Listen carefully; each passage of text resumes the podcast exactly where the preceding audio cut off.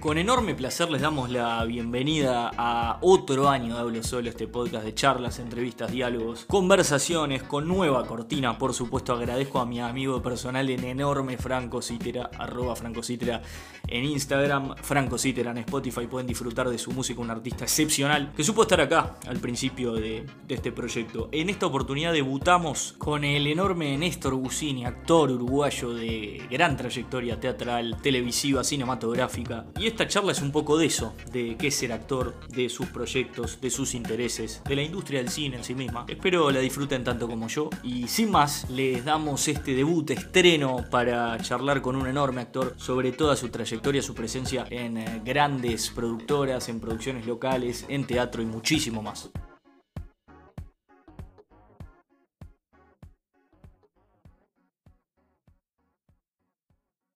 Néstor, eh, veníamos hablando ahora, antes de arrancar de, de, esta obra que estás haciendo con Flaco Smoris, ¿no?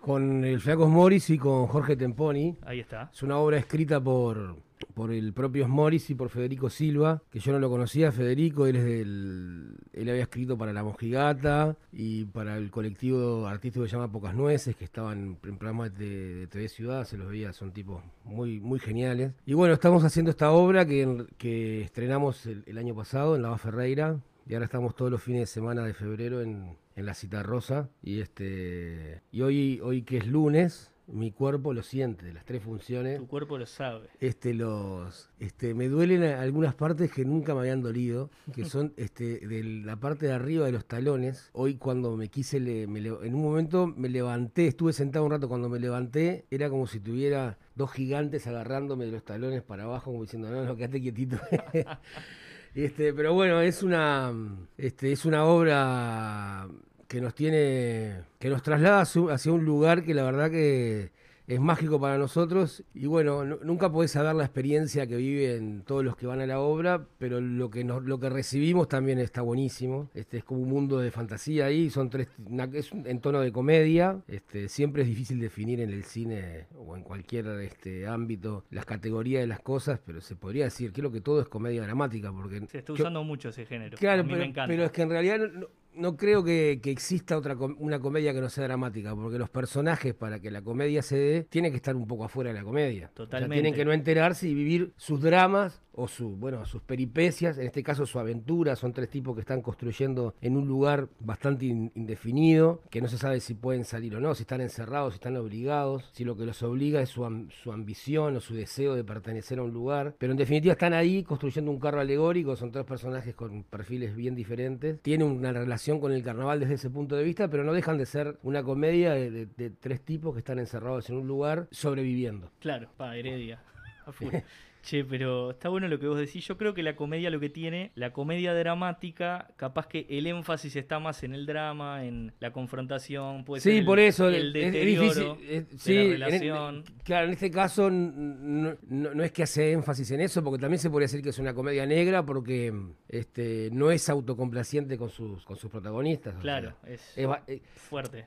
Claro, no, no fuerte porque vayas a ver algo que te vaya a impresionar, sino en el sentido de que no es complaciente con su soledad. O sea, claro. se los muestra este, en su fracaso, bueno, o por lo menos en su, no sabemos si fracasan, pero por lo menos en su, en su incapacidad de, de terminar de resolver las cosas, que en definitiva no, este, po podría, podríamos decir que son perdedores, pero yo después de un tiempo, a veces cuando haces las obras, cuando haces alguna nota, otra que te obliga, alguna nota sobre la obra que te obligas un poco a, como a repensar, te sentís tentado de decir que son tres perdedores, pero no, no, me queda tan claro, porque en definitiva, cuando vos tenés un gran objetivo y lo lográs, ¿qué pasa después? ¿Qué haces después? Claro. Y este, sin ponernos nada filosóficos, ¿no? Es no, un, pero es un bueno. tema de, de, de, de tener algo para hacer. Sí. Simplemente. Ahora nos pasó con el tema del encierro. El encierro, la jubilación, bueno, ¿cuántas comedias? Bueno, hay a mi viejo, mi viejo se jubiló y esa pregunta pasó a ser la pregunta más importante de su vida. Todos los días, ¿qué hago hoy? Claro. Entonces, a veces decís, bueno, sos un perdedor porque no lográs este, concretar todo lo que te propones, y más o menos, porque en definitiva, si no tenés algo que lograr, ¿qué, qué, qué empezás a hacer? Muy Tavares todo, el, camino y la recompensa. No, no, mira, sí. es, mira, lo que la verdad que lo que tampoco, en, la obra, por lo menos no, es, no es la intención para nada, ni, ni, es la forma en la que se comunica al protagonista, no intentamos remarcar lo filosófico para nada. O sea, simplemente no eludir, no, no eludir ese, digamos, desde los personajes, no eludir ni el fracaso, ni las limitaciones comedia humana, capaz que es la forma. Ponele, ponele. Vos sabés que yo he leído un poco, eh, me encanta el, género comedia dramática, he visto, viste, eh, vamos a llegar a Lely, obviamente, que es una comedia humana en el objetivo del deterioro. Total. Eh, la, exponer la miseria, que es parte del ser humano, pero se humaniza, ¿viste? Capaz que lo que son las comedias de acción, las comedias negras, tienen otro eje, la comedia de acción, así del cine claro. ponele, capaz que está más... Sí, sí, sí, por eso es difícil, eh, a mí me resulta difícil en este caso esta obra, y en general a veces es difícil definir concretamente, lo que sí es que lo que tienen en común este, este tipo de, comedias es que tienen un ritmo y una forma de decir que no son 100% naturalistas. Sí los personajes tienen que ser creíbles, sin duda. Verosímiles, ¿no? Verosímiles porque si no, no, genera empatía. A mí me pasa como, como público que la mayoría del tiempo soy público. Si yo veo algo y no me creo los personajes, es difícil que ya me perdí en la historia. No entras, claro. Pero es verdad que la comedia, y en este caso en el teatro, que tiene, que no tenés este, el ojo de la cámara cerca, que, que permite ver tu pequeño gesto, o, el teatro eh, te exige un ritmo y una vivacidad en escena, por lo menos para esta obra que estamos haciendo nosotros, que exige no correrse del naturalismo, pero sí este, entender que estos personajes tienen una, vivacidad, tienen una energía que está colocada, es difícil de definir, pero que no es, que no es una energía este, rutinaria en lo cotidiano, que es una energía, o sea, es un, están como colocados en un lugar especial. Este, a veces es, eso es lo más difícil de encontrar, y andás a ver si lo encontrás. Cuando lo encontrás, cuando, entras, gol. Cuando encontrás ese ritmo, es el lugar como actor más lindo para contar. Porque te permite la libertad de pasar por todos los rangos, por todas las emociones que se te ocurran. Porque en definitiva, igual, y, definitiva, que no es ir en contra para nada, porque un drama puro no te permite eso. La comedia te permite explorar todos los rangos de las emociones, que en definitiva es más parecido a, la, vida real. Porque la vida, real, la vida real siempre, no hay forma de que no pases por todas esas emociones. Aunque no las reconozcas, ponele que no las registres, que tengas una tendencia a vivir este, más emociones que otras, pero que las pasás, las pasás. Las transitas. Las transitas. a, veces en diferido, ¿viste? Ah, bueno, uh, estaba deprimido en ese momento. Claro. Después, cómo las registre, digo, por algo somos, este, somos todos diferentes. No, y por algo está bueno, no sé, ver una película incluso en distintos tiempos. Una película está buena. La veo dentro de 10 años. Te puede cambiar la perspectiva totalmente. Total, total. Lo que vos recibas. Porque vos estás emitiendo otra, otra cosa, ¿viste? Total. Te, te llevo a otro lado, me, te escucho hablar de teatro y quiero ver qué contestás. Eh, la, la, pregunta cine o teatro es una boludez, pero sí, audiovisual o teatro, ¿tenés una preferencia sobre de ese palo de actor? Sí, sí, a, nivel. Eh, en realidad no es una preferencia, es como, como me ha pasado en, en, mi vida como actor, que seguramente no, no, es algo ni exclusivo ni muy particular, es un poco lo que también este, la realidad marcó que el audiovisual es, es mucho más fuerte que el teatro para mí. Totalmente, claro pero por una cuestión de hecho. De resonancia. No, y por una cuestión de, cantidad de trabajo. Mi, relación con el teatro tiene mucho que ver con un poco con la historia de por qué yo soy actor, que es mis inicios desde muy joven en la BCG, desde, los 16 años. De una manera mm, involuntaria, voluntaria, el flaco es Morris y todo ese conjunto artístico de la BCG por el cual pasaron artistas buenísimos, este, desde músicos, artistas plásticos. ¿no? Medio... Claro, y, los que, por lo menos en mi caso, y sé, y sé de, algunos otros, que éramos muy jóvenes, fue nuestra escuela. Y a su vez también conté con la, después con el tiempo de que el flaco, cuando, este, en otros proyectos, por, eh, me, tuvo, me tuvo en cuenta muchas veces, por ejemplo, para hacer personajes en radio, después para hacer un personaje en un programa de televisión, malo pero nuestro, en TV Ciudad. Y la BCG siempre tuvo una relación con el audiovisual un poco cercana. Te había hecho la BCG no gorda antes que yo no entrara, que es un video de, que hizo SEMA en el año 89 que para su época era un video súper adelantado. Y eso generó que otra gente que me veía en, esos ámbitos del audiovisual, amigos en común, Pablo Stoll, Gonzalo Yeravide, Marcos Morón, este, gente con la que jugamos al fútbol, fútbol 5, este, Pablo Stoll y Revela, fueron un poco los que dijeron, bueno, me parece que, este pibe lo podemos arrimar para alguna de las cosas que estamos haciendo nosotros. Y hubo algunos intentos que yo no pude, participaciones mínimas, por ejemplo, en whisky que iba a tener, que eran de un día de rodaje, pero yo tenía función en, en la Cita Rosa con la BCG. Y eso me llevó al mundo audiovisual. Y el teatro, para mí, siempre estuvo vinculado a, la BCG. Primero, después de dejar de salir en carnaval, estuvo vinculado a, las obras que hizo la BCG más en formato murga, que fueron los primeros años. En Pero está bueno, montás lo que es carnaval y teatro como, sí, eso naturalmente, la BCG, la BCG... La puesta en escena similar, digamos, tuya, como, claro, pero, No, porque en realidad la BCG, obviamente, era una murga que participaba en carnaval, pero tenía, que era una de las cosas además que se les criticaba, en definitiva que era vista como un poco, como un poco outsider afuera del sistema, era que era con un conjunto muy vinculado al teatro. Claro. Pero por una cuestión lógica es que el flaco era un tipo de teatro que, por sus vivencias con el carnaval muy cercanas desde niño, y porque le parecía que era un, que era este, un lenguaje súper interesante, los tablados, los personajes que, que surgían desde el carnaval, de la murga, desde una visión muy particular. Entonces, mi relación a la teatral, o sea, mi formación, si bien era dentro de un grupo que salía en carnaval, era más teatral que carnavalera, digamos. Claro, es que bueno, de la BCG está eso de, no sé si la palabra es reaccionario, pero sí fue un quiebre, yo no sé Como mucho, carnaval, pero sí, no, no, pero Mirá, es, este, claramente no es el único quiebre, ni antes ni después. De hecho, la BCG, el flaco mismo te lo reconoce, que él este, tomó muchas cosas del carnaval que veía de chico. O sea, mucha gente decía, la BCG rompió, fue los primeros que bajaban del escenario. Y sí, de un tiempo a esta parte, probablemente sí en su momento, pero no eran. El flaco eso lo vio de chico en otros conjuntos de muchos años para atrás. O sea, el. Em, por eso te digo, el, contacto con el teatro siempre estuvo. Después la BCG, que dejó de salir en carnaval, fue un poco abandonando sus espectáculos de formato más murga a empezar a hacer espectáculos más teatrales, musicales, que la música era muy importante, pero ya más teatrales, la Divina Comedia Humana, Polvo de Estrellas, que ya eran más obras de teatro. Pero a lo que voy, que mi vínculo con el teatro este, siempre tuvo, estuvo relacionado con, ese palo, digamos, con el palo de la BCG o de las obras que me nos proponía el Flacos Morris. Si bien hice alguna otra cosa y he tenido algunas propuestas, lo que me ha pasado es que después del 2004, que empiezo a trabajar en audiovisual, compartía mi actividad de o sea, mi tiempo de teatro lo hacía con la BCG, que fue hasta el 2013, que hicimos la última hora, eh, antes de esta que estamos haciendo con Smoris y Temponi. Y después lo que me pasó es que, claro, cuando vos haces audiovisual es un tema de, uno va marcando prioridades y se dio que tuve trabajos relativamente seguidos en el tiempo y, te lleva a tomar opciones. A veces no, y además en tanques. Metiste Netflix, que es algo que en Uruguay lo veíamos allá sí, entrar a Netflix por Pero claro, antes que eso, ya, me, eh, ya te, te, pasa que si empezás a tener una presencia bastante seguida en, películas, en series, el teatro tiene una cuestión hermosa, que es un diálogo directo con el público, pero a su vez tiene una responsabilidad de manejar tiempos que vos tenés que comprometerte y después que te comprometés, vos no podés decir que no. Entonces, que son tiempos de ensayo y los tiempos de función. Entonces, para decir que sí, realmente tengo que es una opción que vos decís, bueno, si yo digo que sí, por todo este tiempo, yo tengo, no puedo, tengo que decir que no a lo que, a, lo que me llegue del otro lado. Fue una decisión que, obviamente, cuando el flaco me llamó para esta obra, este, no dudé un segundo. Pero está,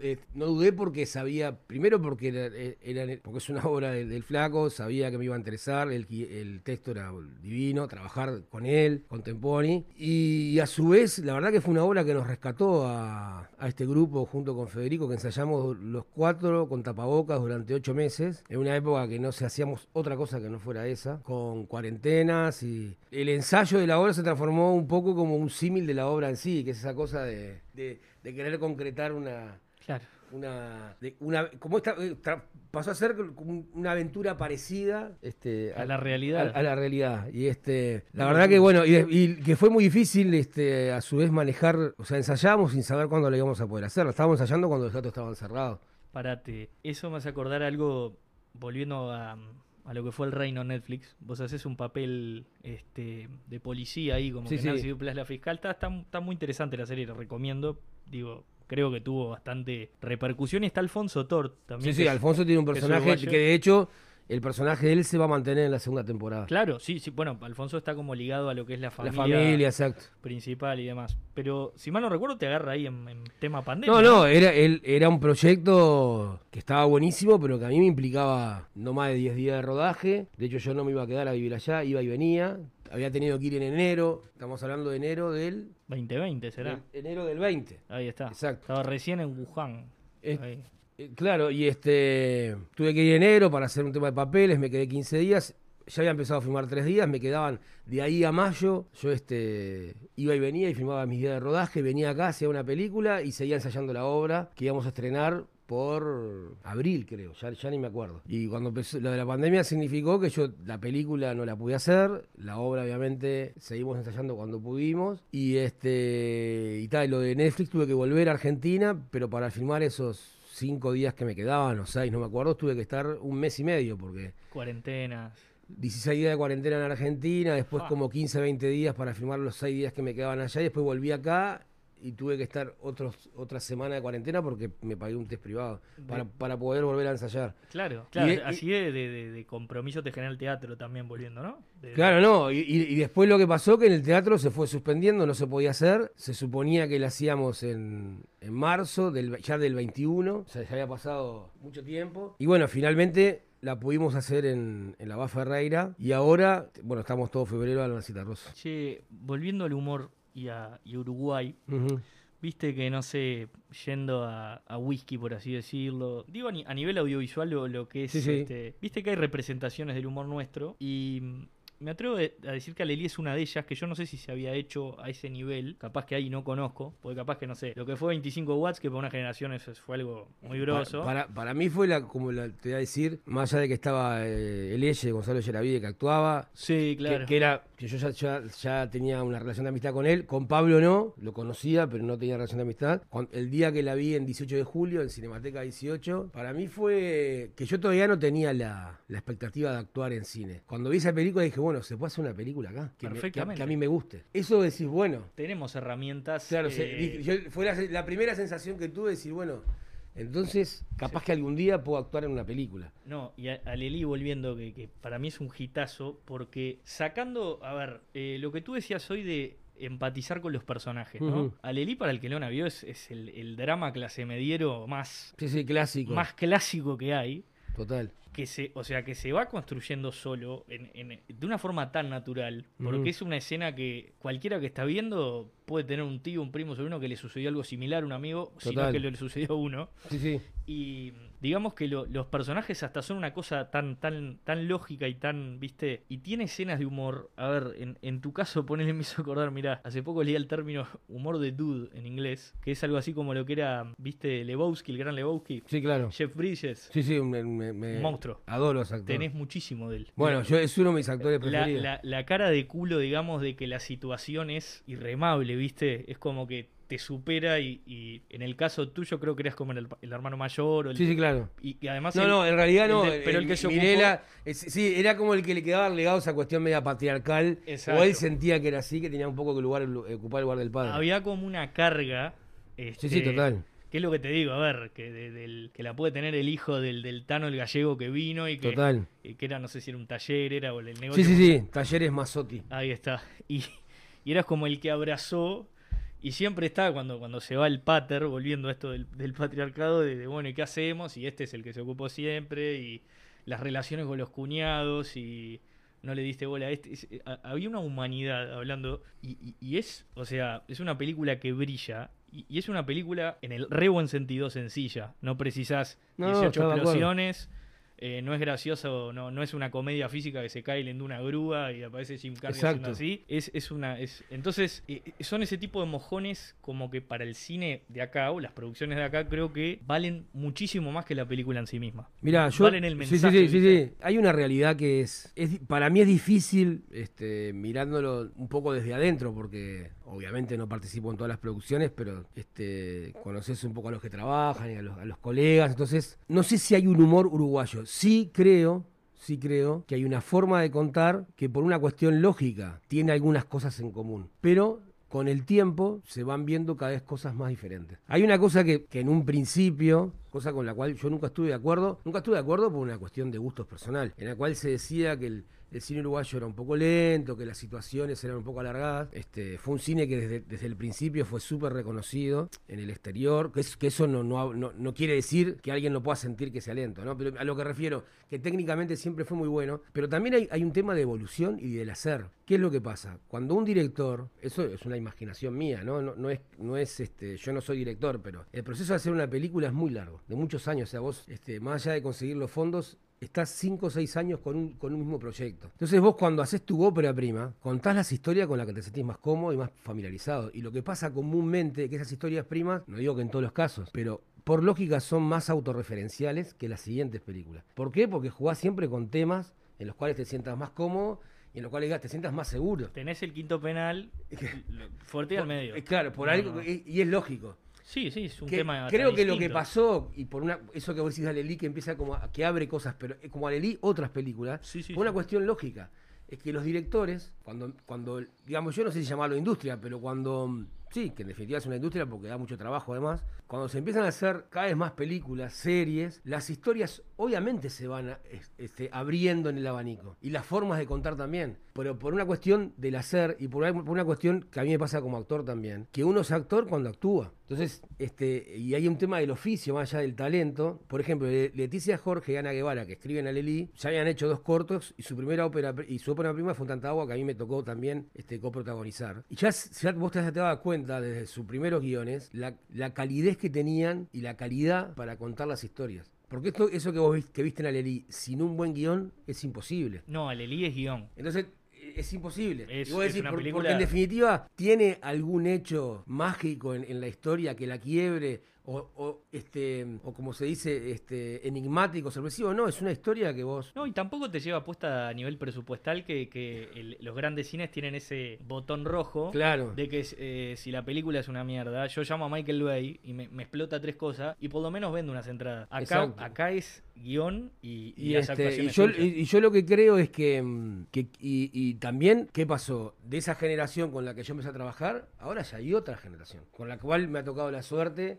de también empezar a trabajar con algunos y que también traen visiones. Vos, vos eh, yo por lo menos estoy viendo cada vez películas muy diversas. Podrán tener un lío en común. Yo creo que creo, creo que una de las cosas que tiene, que es buena para los, este, para las actrices y los actores del Uruguay, es que hay una tradición que yo supongo que tendrá que ver con, con la gran tradición teatral que hay en el Uruguay y el respeto hacia el, hacia el teatro. Más allá de que ahora pueda ir menos gente, más gente, hay una, hay una tradición teatral en Uruguay. Y yo lo que noto es que los directores, en general, directores, directoras, tienen una gran, no preocupación, una gran ocupación en el trabajo del actor. Y hay un énfasis en eso y un cuidado. Eso no es en todos lados igual. Porque el cine es, es un universo muy amplio en el cual hay que tener en cuenta muchas cosas. todo y cada punto te define. El soni- Exactamente. El sonido. Eh, eh, eh, cualquier o Por el sonido es ni que hablar, El la sonido ima- te lo que se ve. De, de ensanchar una No, no, y lo que se ve de los personajes, los personajes, por más trabajo de actuación que hagas de- dedicado y ensayo que hagas previo, hasta que no ves el personaje cómo se ve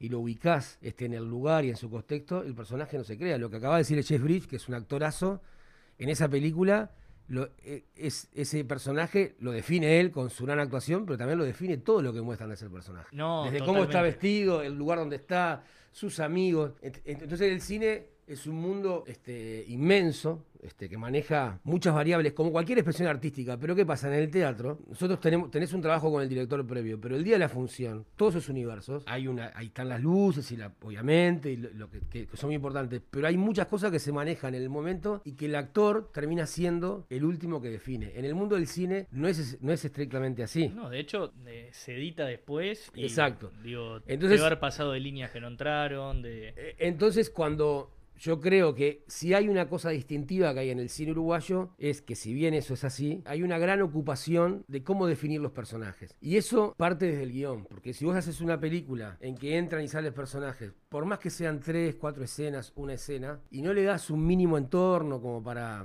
este, para darle, son herramientas para el actor para ubicarte en un lugar. Que- Porque el cine, aparte, además como se filma en parcializado, este, Eso te iba a preguntar justo, ¿sabes? Claro, es muy importante que en el guion vos tengas herramientas para construir una historia delante de ese personaje. Que después el espectador es difícil que vea eso, o por lo menos que vea exactamente lo que vos pensaste. Pero, pero, pero ese entorno, que si no está en el guion, o por lo menos si el guion te tira alguna punta, es como un personaje un poco hueco. Este, eso al final, en la acumulación de ver una película, para mí, se nota. Totalmente. De hecho, viste que se dice que una película no deja de ser, digamos, un porcentaje de un universo creado por un autor. O sea, vos lo que estás viendo es la punta del iceberg Exactamente. de todo lo que se creó. En el caso de Aleli, que es, de- es- es, ya te digo, ese drama clase mediero, esa Sí, cosa sí, que dijimos, ayuda al contexto a que se construya, porque se construye me- medio que solo eh, y, y va más en la empatía del espectador.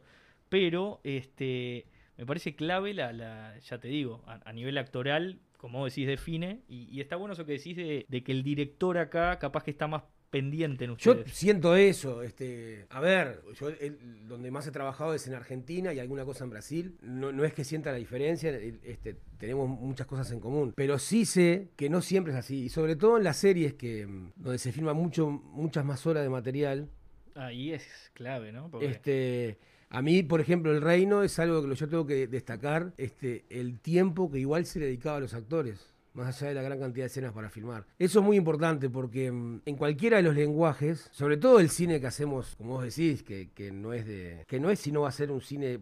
Hay presupuestos mu- muy diferentes, pero nunca va a ser el cine que apueste al, al- al efecto este, multimillonario. No, Este, tenemos el- que cuidar, me el- parece. El cine blockbuster, así. claro, tenemos que cuidar las historias. Por supuesto que hecho, claro, o sea, a mí me parece que el, el- el golpe de efecto de Aleli de 25 watts, si se quiere, viaja hacia el mar, porque viaja hacia el mar también refleja una realidad de muchísima gente que Total. el plot puede ser una boludez para alguien. Alguien que no conoce el mar, ah, mirá, bueno, se, se- se toma un ómnibus y va a ver al mar. No, Sí, sí. mirá, significa retratar muchísimas personas con una forma de ser, o sea, hay, hay muchísimo más ahí adentro. Es una puerta de entrada, ¿viste? O sea, Total. entonces, entonces, eh, Alelí es una puerta de entrada, digo, que fa- fallece el, el pater y se y están este, lo- loteando una casa de balneario que te muestra, o sea, va, va por explorando todos los personajes de, de la que organiza. En tu caso, por lo menos, hay una escena que a mí me fascina, que no, no es un diálogo, es cuando vas en, vas yendo como a la casa, en la camioneta, Sí, sí, es el. el- que el- suena a mi viejo de Piero. Sí, sí, total. Que ya te digo, eso es una escena re Jeff Bridges, de la cara, de que medio que te, te permitís como Sí, extra- es, extrañar es- al viejo. Es un, momen- es un momento muy importante en la película Es un gol. porque, mm, por lo menos así, así, la- la- lo, así lo, lo fuimos pensando en, en el trabajo. La película hasta- ese momento est- estaba como en el, lu- eh, enfocada en la familia en general y un poco ahí la película se va con el personaje Claro. de Ernesto hacia esa casa a descubrir a otra gran protagonista de la película que es la casa. La casa, claro. que, porque la casa, que es algo que ahí tenés lo que es el cine, ¿no? No era cualquier casa. Podía ser más de una, no digo que tenía que ser esa o solo esa. Pero tenía que ser una casa que, que nos llevara a esa casa de afuera que, al- que todos alguna vez vimos. La casa con el nombre en cursiva. Claro, y, y algunas cuestiones que permitieran, este, este, viste, que te llevaran a ese lugar. La, Y- la, la vajilla, todo. Total, es- de- exacto. Es, es, es- lo que te digo. Cuando el, en, en- a- en- en la construcción del personaje de Ernesto, obviamente con, por un tema de, de producción, cuando nos fuimos para allá, estuvimos, filmamos todo lo de allá, ¿no? Claro. Estuvimos viviendo, ya no me acuerdo si fueron tres semanas en. Este, la casa estaba en Atlántida, pero nosotros nos quedamos en Parque Plata. Y es lo que te digo, vos ensayás, de hecho fuimos a ensayar la casa previamente, pero cuando ubicás el al personaje en ese lugar, dices, bueno, está, este es Ernesto. Y bueno, pas- pasó una cosa un poco mm, este, particular con esa escena, y es que la película fue, es una coproducción con Argentina. Sí, de hecho está. Hay un actor, el de tu cuñado, digamos, argentino. Sí, sí, sí, sí, sí. Y, y, este, mm, y por un tema de, que yo no te lo voy a saber explicar bien, de, de fondos que se tenían que este, recuperar en Argentina, la película tenía que tener dos días de rodaje prontos antes de tal fecha. Y la película, por una cuestión, este, bueno, como pasa siempre en el cine, que se atrasó por alguna cuestión que ya ni me acuerdo, no se iba a empezar a filmar en esa fecha. Entonces tuvimos que filmar esos dos días antes O sea, esa escena la filmás antes del, del- de todo el. del rodaje. Wow.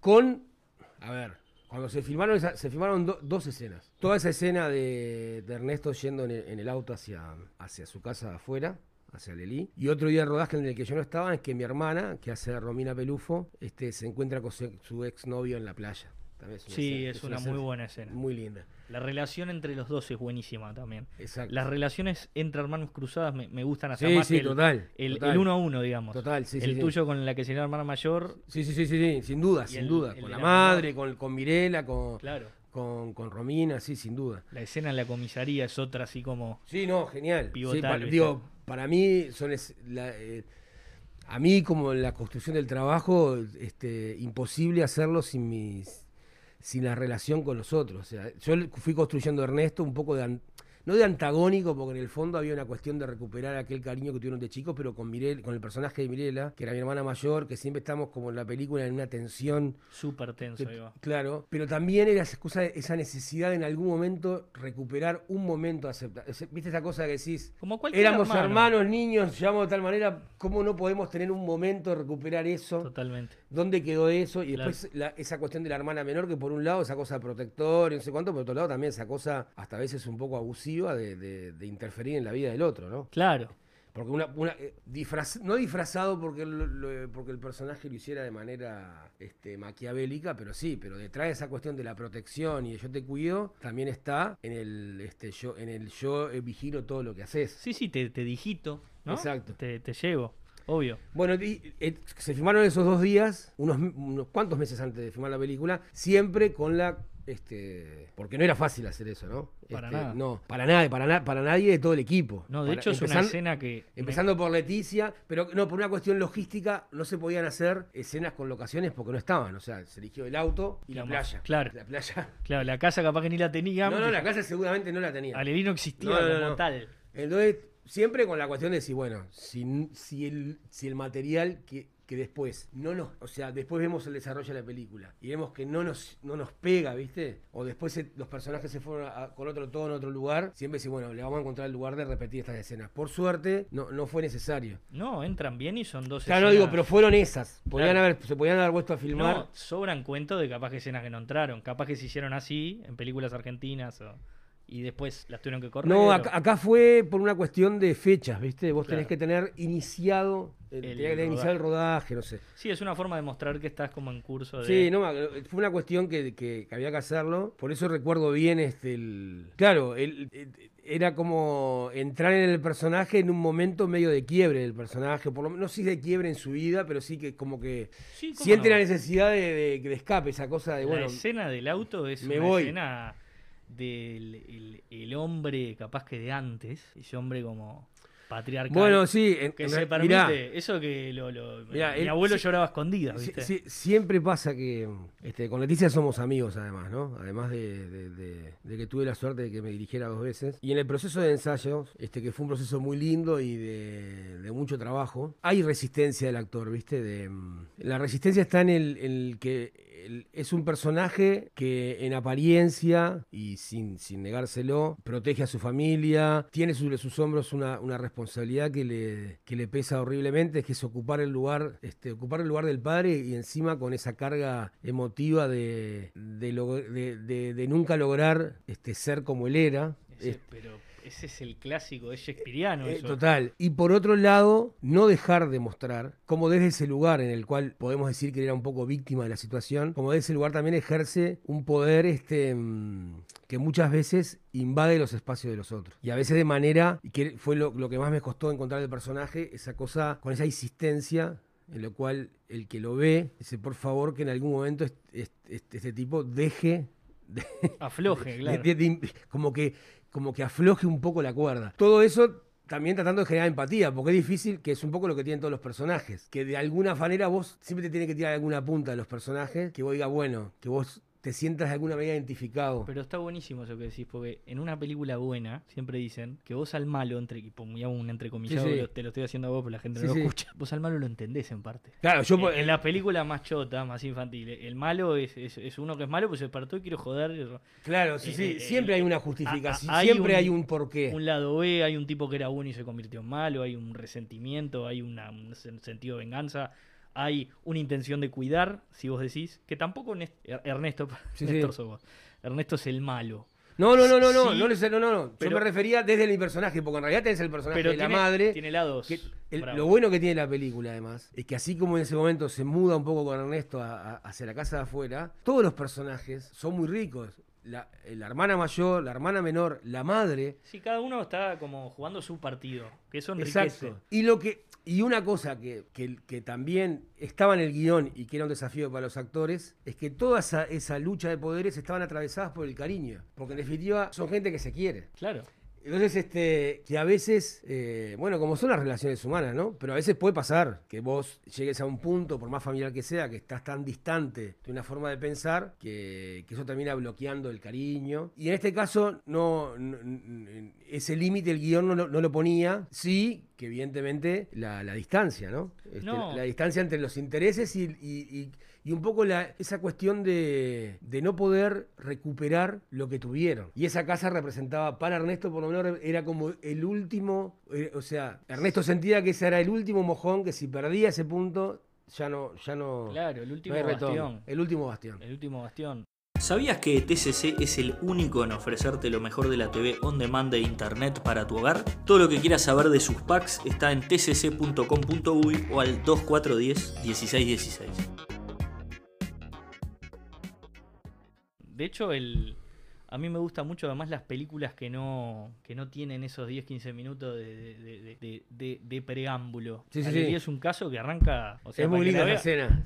arranca escriturando básicamente la sí. Vamos, como diciendo, esto es así que se corta el último. Ta, no lo vamos a repasar toda, pero me gustan esas películas, ¿viste? O esas bandas, esas canciones que arrancan un, dos, tres, pa. Sí, sí, sí, sí. Las bandas que entran a un recital y dicen, buenas, qué lindo. No, me gusta el ta. Y, y Alelí tiene eso. Te saco a, a todos detrás de Momo, que entiendo que participaste también. Que, que- que acá está bueno cambiar el foco, pues hablamos un ratito de Netflix, de lo que es participar en una producción gigantesca, este de un rodaje que era de 10 días y terminó siendo un poco Sí, sí. más. Sé que hiciste cosas para HBO, si mal no recuerdo. Sí, el, hipnotiz- el hipnotizador. El hipnotizador, hiciste algo con, con Juan Minujín, también hiciste Hice una película que es una película con director uruguayo de producción totalmente argentina, se llama Los Últimos Románticos. Era un coprotagónico con, con- con Juan que fue, un- fue una... un animal, ¿no? un- sí, es un crack, pero aparte como persona, un trabajo precioso. Por eso, ¿cómo, ¿cómo pasás de eso a todos detrás de Momo? Que yo la vi, me gustó mucho. Me parece que no se le dio la pelota que se le tendría que haber dado, siendo una, una ficción, porque hacer una película es un huevo. Pero lo que tú decías, la dificultad de armar una serie, de construir personajes, Sí, sí, sí. de estirarlos en el tiempo, de, de- de seguir este, con, con eh, un guion robusto que sostenga, debe ser más jodido todavía. Y en este caso es un policial que involucra, viste, murga, este, fútbol, algo de, de- hablando de, de Yeravide que decía que es un personaje, un personaje espectacular, también parecido al de 25 watts, así como me- medio como Kramer de Shenfield, esos tipos como que entran fuera Sí, de... este, mirá, par- te- te- ¿Cómo esa, esa doble dinámica, viste? Porque me No, imagino que es más guerrera, entre comillas, sí, la realización. A ver, de ir a lo- sí, sí y... A ver, sin duda te podría marcar la distancia en la cuestión, en el marco de producción. De producción, a ver, en el sentido, no del trabajo de los productores. No, la parte De inversión, de, ha- hablemos claro, de guita. de cantidad de plata, Ahí va. este, El motorhome. que, que en definitiva no define la calidad ni del guion ni de las actuaciones, lo que sí define es el entorno y el tiempo para poder filmar las escenas que vos tenés previstas y la capacidad económica que tienen los productores para poder elegir los lugares para filmar esas escenas. Evidentemente, siempre hay una limitante, ¿no? Porque no importa el número que sea, porque estoy seguro que para la producción de Netflix también les hubiera gustado tener más capacidad que la que tenían, porque Totalmente. o sea, eh, No, eso pasa en cualquier, en cualquier ámbito de la vida. Y Universal debe querer gastar. Eso es así. Si una película de 100 palos le sale Ahora, de si vos me 50, decís en, el, en la calidad del trabajo, de la actuación y de la construcción de los personajes, la distancia eh, no, no es la que se piensa. No hay una forma muy diferente de trabajar. Bien. Es una forma muy similar. Si hay una realidad que es inco- incontrastable, que es, tenías dos, direct- dos directores, Pablo Estonia de Ambiniés, los dos súper reconocidos, con películas estrenadas en los festivales más prestigiosos del mundo, tipos súper talentosos, pero que no, nunca habían hecho una serie y Claro. encima la hicieron juntos, que ya son amigos, se conocen, han trabajado juntos, pero es, o sea, era, era como, desde algún punto de vista, una primera experiencia de hacer, en mi caso, protagonizar una serie. Era mi primera vez, ya había participado esa de HBO y, y había protagonizado El Mundo de los Videos, este, que también que está por ahí en YouTube, que la recomiendo, es una serie preciosa. Pero era una serie de, este, de Matías Gans y Rodrigo Lapado. Era una serie que er- éramos tres, cuatro protagonistas, muy con- una historia muy contenida en un videoclub. Este, es la historia del, como del último videoclub del Uruguay. Es una, Ah, serie, una serie que me- si la podés ver está Sí. buenísima, me encanta. La anoto.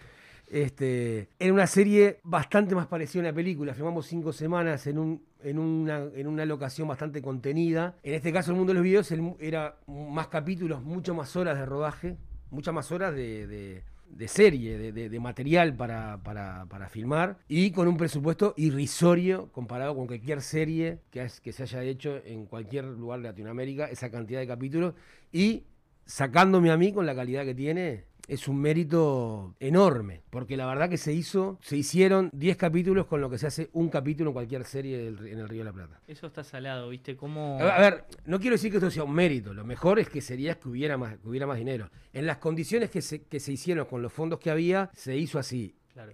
Y para mí fue un...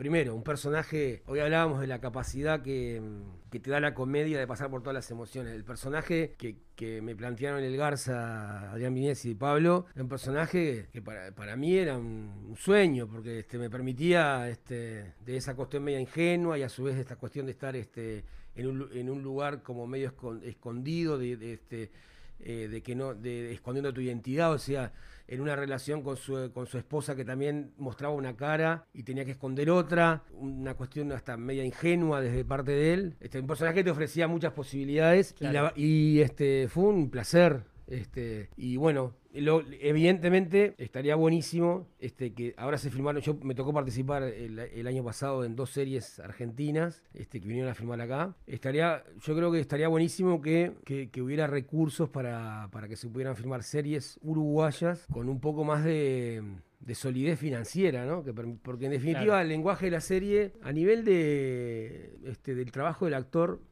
es, a ver, puede ser que tenga otro ritmo, seguramente, te tenés que acostumbrar a... No varía tanto, pero sí te da una posibilidad de contar que está buenísima. Y, y en definitiva lo, que, lo mismo que te dije que el desarrollo de lo que es la industria y el aprender a hacer. Para que las series sean cada vez mejores precisamos hacer series. Claro, y además lo peor es que se arma un polo acá, una industria. eh, estás en la serie Piro Yankee, ¿no? Algo Eh, en Participé en Porno y Helado de es para, es para Amazon. Tenés eh, cartón eh, lleno. Te Esa falta, es Amazon y este... falta y- Disney Plus.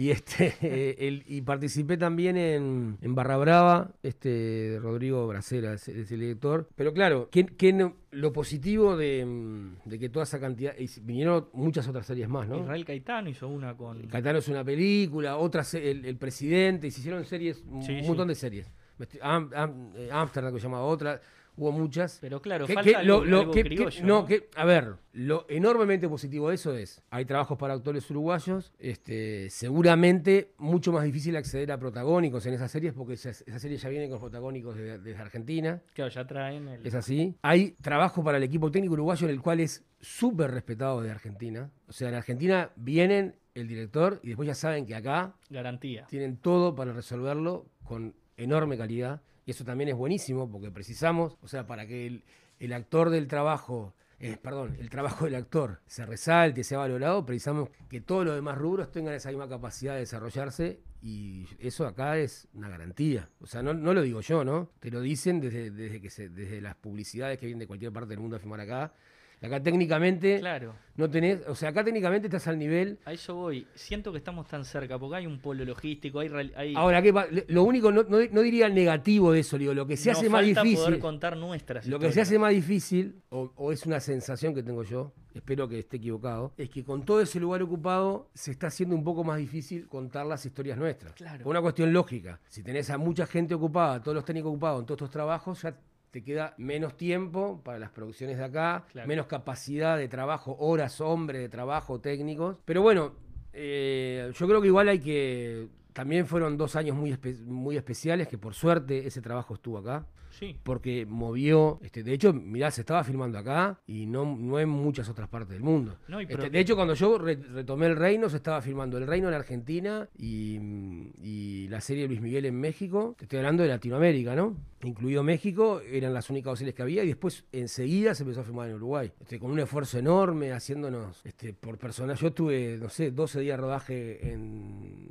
en porno y helado y no sé cuántos hisopagos me hicieron. Uno o sea, por día se hacía. no, sí, sí, claro. Este, No, y producciones acá que coexistieron, viste, en una época se estaba grabando. No, no, no, y ahora se siguen filmando. La serie es esta de la de Conmebol y una producción, no sé, de Globo que había acá en. Punta Carreta, que vos decís, ¿cómo esto nos pasa por adelante, no? No, claro, sí, yo creo que hay que encontrar la forma, que obviamente no es que, es- no es que esto se me está ocurriendo a mí, no lo piensa nadie, lo piensan todos, me imagino. No, es- y, y está, y, estar, y estarán todos ocupados en eso. El desafío capaz. Claro, la cuestión es este, convivir con eso, que nos nos hace mucho bien, pero que eso no frene el desarrollo de las historias propias, porque en realidad historias propias no me refiero a historias que tenga que ser una persona tomando el mate en la rambla. Eh, me, me refiero a historias. Caminando Claro, por 18 Me refiero a historias julio. propias, aunque los, las nuevas generaciones de directores y de, y de, y de fotógrafos y de iluminadores y este y de directores de arte tienen para contar. Claro. Entonces, este, no te digo todas porque no se cuentan todas las historias, nunca se cuentan todas las historias, ni acá ni en ningún lado. Pero que, que ese espacio este, no solo no se vea reducido, sino que se vea fortalecido. ¿Cómo hacer eso? Bueno, yo desde afuera es muy fácil este, decir, bueno, si las cadenas internacionales vienen acá, podríamos pedirle que nos dieran un espacio, por lo menos. Sí, exigir unos El- fondos el- para el- esto. a ver, en la teoría muy fácil, este, estoy seguro que se le ocurrió, an- mucho antes que a mí se le ocurrieron a, a varios productores esto. Sí. No debe ser tan sencillo, pero bueno, desde mi lugar, yo, si vos me decís, desde el- mi lugar de actor, cosa que no me ha pasado, pero si yo tuviera que elegir entre participar 5 o 10 días en una serie que viene de afuera y participar en una película uruguaya, sin duda hago la película uruguaya. Porque no por una cuestión de localista, sino porque mi trabajo de actor, está buenísimo participar 10 días o 5 días en una serie, pero seguramente me aporte más en mi, en mi evolución como actor protagonizar una película en Uruguay, sin duda. Te iba a preguntar si pudieras elegir qué hacer ahora, ¿qué harías? Mirá, Lo acabas de contestar un poco. No, mal. no, no. A ver, no, no. A E- ver, este, mira, yo ahora me voy, ahora me voy. lo- yo te voy a ser sincero, el que es un poco que yo pasan los años y sigo sintiendo lo mismo. Cuando no tengo un proyecto en vistas, me cuesta sentirme actor. Lo sigo siendo, pero si no tengo un proyecto es, es- es más, es más Algo difícil. dijiste al principio referido a los personajes de la obra en la que haces, de que de, de- de- relacionado a la felicidad Claro. y objetivos. Claro. Está bueno cómo conectás ahora. Y este, yo ahora, eh, a mí me encanta actuar y este, ahora yo me voy a, a- a filmar en, en marzo un personaje de 3, 4 días de rodaje, una película muy linda, argentina, y este, y después estoy, tengo una película uruguaya para hacer, que, no, que este año seguramente no se haga, y después, este, bueno, la obra de teatro, ¿no? No tengo nada confirmado, y ojalá me vinieran de esas series que estuve el año pasado, aparte con directores súper talentosos, este, se pudiera seguir estando. No, no es que, sí lo que digo es que, mm, es que sí sería, lo que a mí no me gustaría ver de acá a cinco años, es que ese, esa, eso fuera lo, lo usual Lo que hay. en nuestro trabajo y que las historias nuestras este, no se estén contando. Eso para mí sí sería una frustración. Decir, de- ok, de acá cinco años. No, cinco años te puse por decir una No, pero está, está bueno, ponele 10 si querés, para darle tiempo a los estudios que, Claro, que eso, no- que eso no, que eso no nos... que la rutina del día a día no sea. Y para mí eso Esta se- dinámica, sí, más que eh, eso no sé. No, igual, ojo, no, no sé si eso está por pasar tampoco. Es una sensación personal. Quizás eso. es- No, es- pero- que quizás este- nos agarre el 2022 y se filmen las cantidades de películas uruguayas que estaban previstas y, ta, y esa preocupación mía no tenga sentido. Te pongo un ejemplo, esta de Caetano Togo es. es eh, No, esa película es argentina. ¿no? es argentina, pero digo, es de un cuidacoche, trapitos que le dicen. Sí. Es una película que ponele que, que puede ser un punto de partida, porque es una realidad de algo que se puede haber contado acá. Digo, así No, como- pero a ver. Ponele que es- ese tipo de ideas nos acercan, si se quiere un poco, a esto que, que- que estás mencionando, de que nos den esa posibilidad de contar, como vos decís, no, no, no un gaucho a caballo No, no, no. con, con la bandera de la divisa puesta, pero sí eh, una Lelí. A ver, no, no, no es que las plataformas no, no sepan de la existencia. De hecho, Netflix compró a Lely para tenerla dos años en Sí, plataforma. claro. Antes de que se estrenara. Sí, en un arreglo. Yo la vi por ahí, de hecho. Claro, este, lamentablemente el estreno de cines fue un jueves y la pandemia se declaró a los cuatro días. Eso es otro tema que está buenísimo para mencionar a la ligera nomás, Sí. porque de hecho lo hemos hablado, pero que es otra cosa que la gente no tiene en cuenta. Cuesta un huevo hacer una película acá y después las salas capaz En que todos lados, ¿eh? Obvio, pero digo, En Argentina también. ni que hablar, pero ponerle que acá la, Sí, sí, la sí. dificultad que, me- que mencionás existen y después el producto final tampoco compiten en igualdad de condiciones. Las salas te dan capaz que 10 días, te dan horarios. Bueno, sí, es un tema no, ese, sí. está Igual ve- veremos, te- eso sí es así, es así. Es así. Lo que también es verdad es que vamos a ver qué pasa con el cine después. Era un proceso que se venía viendo. Este, hoy hay una realidad, las plataformas este, que están buenísimas, un poco compiten con el cine, este, inevita- Sí. inevita- inevitablemente. Claro. Si bien son dos experiencias totalmente diferentes, No, a mí me encanta ir al cine, te da otra Claro. cosa, pero es un sustituto. Pero es así, eh, claro. ¿Qué pasa cuando vos durante un año, un año y medio, este, ya no hubo competencia? Porque el cine estaba cerrado. Claro. Entonces, No, no soy apocalíptico, no creo que el cine no va a desaparecer, pero sí, hay, que, hay una realidad que hay que ver cómo se, cómo se está manejando eso. También te voy a decir una cosa que es una realidad. La financiación de las películas uruguayas nunca estuvieron relacionadas con el cine, con, con, con la proyección de las películas ni con los ingresos por proyectar las películas. No, claro.